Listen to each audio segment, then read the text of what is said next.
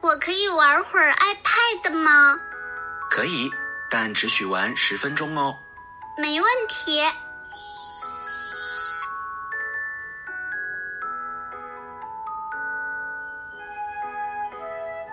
小小肠，十分钟到了，不能玩喽。爸爸，我想再玩一会儿嘛，就一小会儿。不能玩了。古人有句话叫“失信不立”，你可要好好学学哟。嗯，哪个古人说的？他为什么这么说？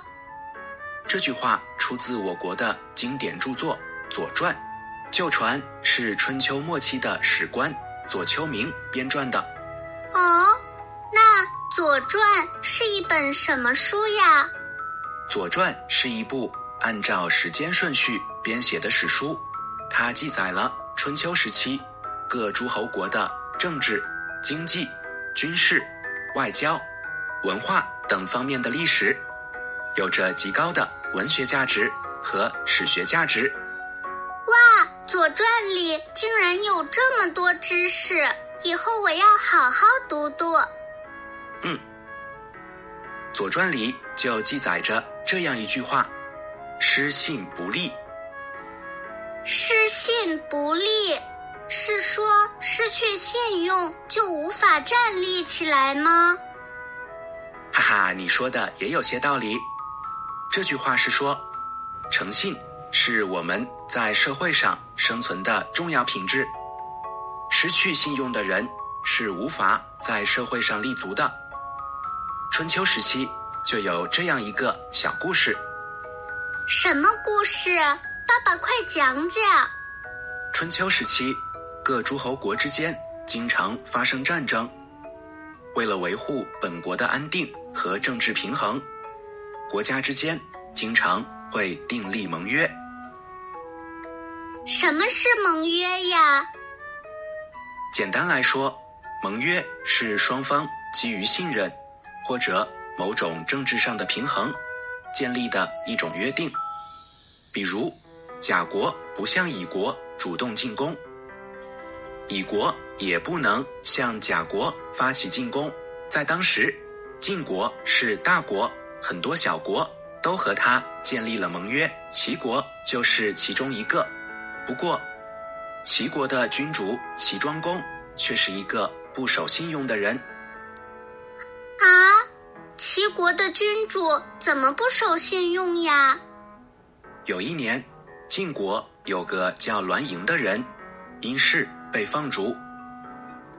后来他投奔到齐国，按照当时齐国与晋国订立的盟约，是要把栾盈禁锢起来。可是齐庄公根本没把这个约定当回事儿，却把栾盈奉为贵宾。爸爸，齐庄公这样做不是有违盟约规定吗？是的，当时一个叫晏子的大臣还劝他来着。晏子说：“我们和晋国已经订立了盟约，答应要听他们的话，如今为何要这样做呢？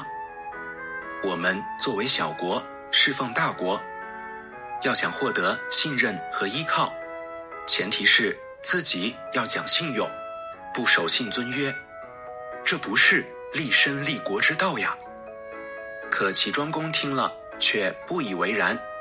齐庄公这样不守信用，晋国有没有惩罚他呀？渐渐的，齐庄公不守信用的做法，让国内臣民和其他盟国都很失望。最终，他也因为私事被身边的侍臣杀死了。爸爸，看来讲诚信好重要呀！一个君王如果不讲诚信，是没办法在国家立足的。我们普通人如果不讲诚信，那身边就没朋友了，而且别人也不会再相信我们说的话和做的事了。对呀，所以我们要从小事做起，说话算话。爸爸，我不看 iPad 了，以后您规定看几分钟，我就看几分钟。嗯，小小肠真是守诚信呢。好了，最后再来说说这句话吧。失信不立，小朋友，这句话你学会了吗？